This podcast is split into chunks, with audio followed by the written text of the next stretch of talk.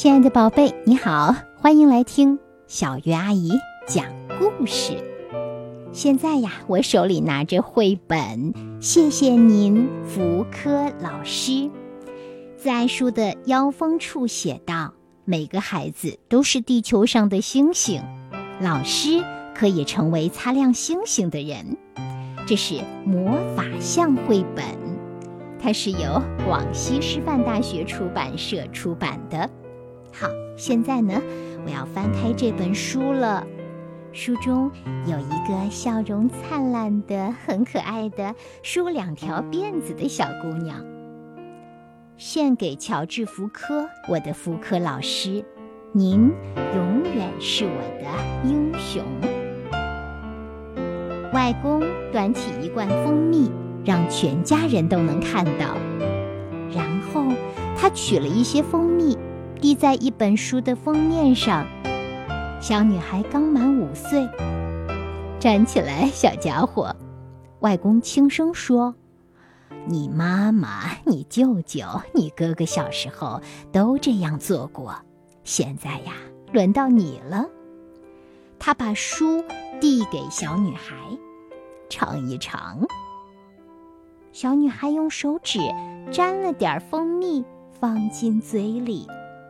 味道怎么样？外公问。小女孩说：“嗯，好甜。”全家人齐声说：“没错，知识的味道就是这样，就像蜜蜂在花丛中采蜜那样，我们也在一页页书中获取知识。”小女孩知道，她终于也可以读书了。不久，她就要开始学习阅读了。特丽莎是家里最小的孩子，从小就非常喜欢书。她妈妈是一位老师，每天晚上都给她读书。她的哥哥长着一头红发，也经常从学校带书回家和她分享。每次特丽莎去家族农场看外公外婆，他们也总会在壁炉边读书给她听。五岁那年，特丽莎上了幼儿园。他最大的心愿就是学会阅读。每天，他都看到走廊对面一年级的学生在读书。一年快过去了，特丽莎的一些同学也开始读书了。可是，他还不会。不过，特丽莎还是很喜欢去学校，因为她很会画画。他画画时，总有一群孩子围在他身边，看他用蜡笔施展魔法。等你上了一年级，就能学会阅读了。哥哥对特丽莎说：“特丽莎上一年级了，她和别的孩子围坐在一起，捧着他们的第一本书《我们的邻居》，念出每一个音，拼出每一个字。”念对了，老师就对他们微笑。但是，特丽莎看到的全是歪歪扭扭的线条。当她试着读出声时，别的孩子都笑了起来。特丽莎，你读的是什么呀？大家问。嗯，我在读书。在这一页呀，如果你看到了书。就能看到，特丽莎皱着眉头，她的手揪着头发，一副非常苦恼的样子。老师没有等她，让下一个孩子接着读。之后，每次轮到特丽莎朗读，老师都得一个字一个字地教她。很快，别的孩子已经开始读第二本、第三本书了，只有特丽莎还在读。我们的邻居特丽莎开始感觉到自己和别的孩子不一样，她觉得自己很笨，读书越来越吃力，特丽莎花在画画上的时间就越来越多了。她多么喜欢画画呀！不画画的时候，特丽莎就只是坐在那儿幻想，有时候也和外婆一起散步。夏天的一个傍晚，特丽莎和外婆在农场后面的小树林里散步。黄昏的空气甜丝丝、暖烘烘的。草丛间出现了一只只萤火虫。特丽莎问外婆：“外婆，你觉得我是不是和别人有点儿不一样？” 当然，外婆说：“每个人都不一样，这就是生命的奇妙之处。你看那些萤火虫，每一只都很特别。那你觉得我聪明吗？”特丽莎觉得自己并不聪明。外婆抱着特丽莎说：“你永远是我最聪明、最机灵、最亲爱的小宝贝呢。”在外婆的怀里，特丽莎感到非常的安全、温暖。不会读书这件事，好像也不那么让他烦恼了。外婆常说。星星是天上的一个个小洞，透出天那边的光亮。外婆还说，有一天她也会去洞的另一边，那个发出光亮的地方。一天晚上呀，特丽莎和外婆躺在草地上数着天上的光。外婆说：“你知道吗？有一天我们都会去那儿。”抓紧草哦，这样你就不会离开地面飞到哪里去。他们哈哈大笑，紧紧地抓住了草。可是不久之后，外婆就忘了抓紧草，飞到了发出光亮的地方去了。又过了没多久，外公也松开了手。现在，上学这件事对特丽莎来说。越来越难了。阅读真是一种可怕的折磨。轮到修艾琳或者汤米·鲍勃朗读时，他们看起来是那样的轻松。特丽莎望着他们的头顶，想看看他们的脑袋里到底发生了什么，那么神奇，而自己脑袋里却空空荡荡的。数字是最难认的。特丽莎从来都没有算对过加法。老师说，先把相同数位的数上下对齐，然后相加。特丽莎试着这样做，可那些数字看起来像一堆歪歪扭扭的积木，好像随时都会倒下来。他觉得自己真的很笨。有一天，妈妈告诉大家，她要去加利福尼亚州当老师了。那里离密歇根州的家族农场很远。尽管外公外婆不在了，特丽莎还是不想搬家。不过，她又一想，也许新学校的老师和同学不会发现自己有多笨。特丽莎和妈妈、哥哥驾驶着一辆1949年生产的双色普利茅斯汽车。花了整整五天的时间，穿越美国，来到了加利福尼亚州。可是到了新学校，情况并没有好转。特丽莎朗读时还是磕磕巴巴。嗯，猫，猫，猫，婆婆跑跑了。已经上三年级的他，就像牙牙学语的婴儿。每次老师领着大家朗读，然后向特丽莎提问时，特丽莎总是答错。哦，在这一夜里，特丽莎痛苦地闭上了眼睛，捂住了嘴巴，她的额头上满是痛苦的皱纹。一个男孩子在操场上冲他喊：“嘿，傻瓜，你怎么这么笨？”其他同学也都笑了起来。特丽莎觉得。泪水在灼烧她的眼睛，她真想回到外公外婆的农场啊！特丽莎越来越不想上学了。她不是对妈妈说：“嗯，我我嗓子疼”，就是说：“，我肚子疼。”她越来越爱幻想，越来越沉浸于画画。而对学校呢，除了讨厌，还是讨厌。特丽莎上五年级时，发生了一件轰动全校的事。学校新来了一位老师，个子很高，气质优雅。每个人都喜欢她穿条纹西装和灰色西裤的样子，干净整洁，无可挑剔。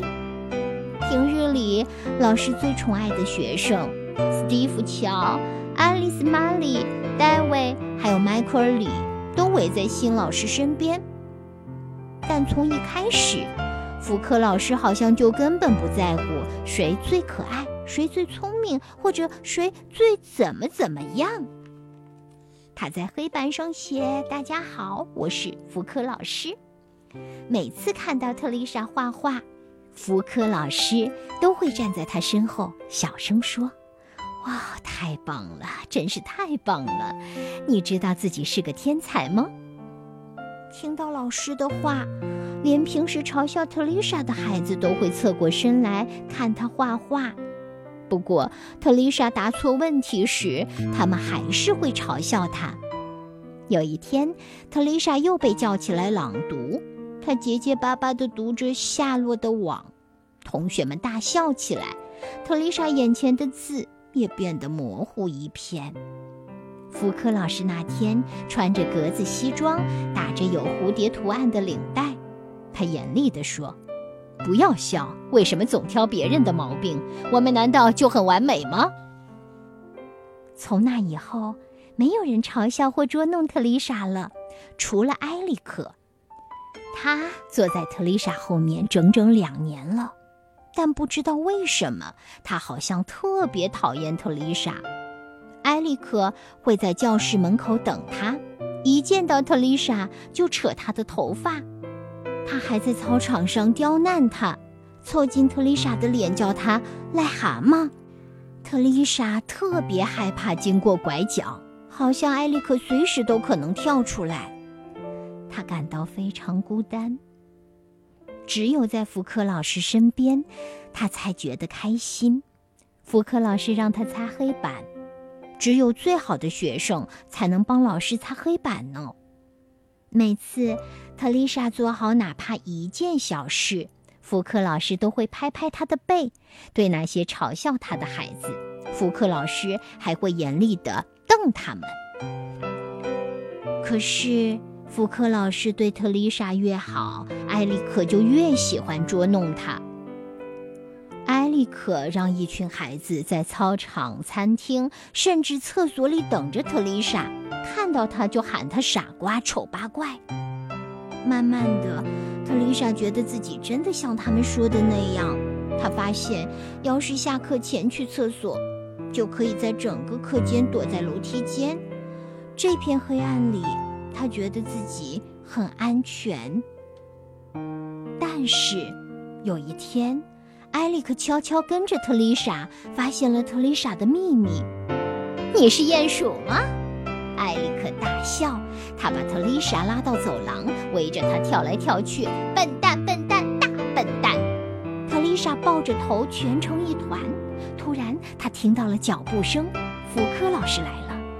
福克老师把埃里克带到办公室，然后回来找特丽莎，温柔地对她说：“你不用再担心了，那个男孩不敢再欺负你了。小家伙，他嘲笑你什么了？”我不知道。特丽莎耸了耸肩。特丽莎相信，福克老师没有发现他不会阅读。他试着去记旁边同学读的内容，或者等福克老师先读一个句子，他再照着读。很好，福克老师总是这么对他说。一天，福克老师让特丽莎放学后留下来帮他擦洗黑板，他们边擦边聊。福克老师放起了音乐，还拿出了一些小三明治。突然，福克老师说。我们来玩个游戏吧，我念字母和数字，你用湿海绵在黑板上写出来，越快越好。A，福克老师大声念，特丽莎写了一个湿漉漉的 A。八，福克老师大声念，特丽莎写了一个湿漉漉的八。十四，三，D，M，Q。福克老师念了很多很多字母和数字，然后他走到特丽莎身后，和她一起看着黑板。黑板上乱糟糟的。特丽莎知道，她写下的字母和数字看起来都不对劲。她扔掉海绵，想要跑开。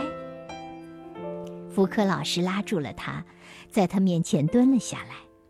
可怜的孩子，他说：“你是不是觉得自己很笨，感到孤单又害怕？这种感觉一定糟透了。”特丽莎哭了。可是，小家伙，你知道吗？这只是因为你看字母和数字的方式和别人不一样。你上学这么长时间，把这么多厉害的老师都骗过去了。福克老师微笑着说：“你是多么聪明、机灵和勇敢呀！”福克老师站起来，把黑板擦干净。我们可以做出改变，小家伙，我保证你很快就能学会阅读。从那以后，几乎每天放学后，特丽莎都会跟着福柯老师和教阅读的普莱西老师学习阅读。他们做了很多她不明白的事。最开始，他们让特丽莎在沙子上画了很多的圆圈，然后在黑板上用海绵画更大的圈，从左到右，再从右到左。他们还在荧幕上放字母，让特丽莎大声念出来。有时候，特丽莎用积木摆出字词，一个一个又一个字母，一个一个又一个词语，一遍一遍又一遍，大声念。啊，这种感觉太棒了！可是，尽管特丽莎能读出一些字词了，但还是无法读出完整的句子。他心底里还是觉得自己很笨。就这样过了三四个月，一个春日，福克老师拿出一本特丽莎从没见过的书，放在他面前。老师指着书里的一段话，让特丽莎读，就好像有魔法，或者有道光照进了他的脑袋里。字词和句子在纸上整齐排列，不再是乱糟糟的一片。他走到，特丽莎慢慢的读完了一个句子，然后是下一句，最后他把一整段都读完了。他明白了整段话的意思。特丽莎没有注意到，福柯老师和普莱西老师的眼睛里满是泪水。那天晚上，特丽莎一口气跑回家。她冲上台阶，推开前门，穿过客厅，跑进厨房。她打开柜子，拿出一罐蜂蜜。然后，特丽莎回到客厅，从书架上抽出一本书，那本很多年前外公给她看的书，舀出一勺蜂蜜，滴在封面上，品尝着甜蜜的滋味。他对自己说。蜂蜜很甜，知识也是。就像蜜蜂在花丛中采蜜那样，我们也在一页页书中获取知识。特丽莎把书和蜂蜜紧紧地抱在怀里，眼泪顺着脸颊滑落，但那不是伤心的泪水，而是快乐、幸福的泪水。这一年接下来的日子，对这个小女孩来说充满了惊喜，就像是一次精彩的历险。她爱上了学校。我知道这些，是因为这个小女孩就是我，派翠西亚·布拉克。三十年后，我在一场婚礼上再次见到了福柯老师。我走过去和他打招呼，一开始他没有认出我。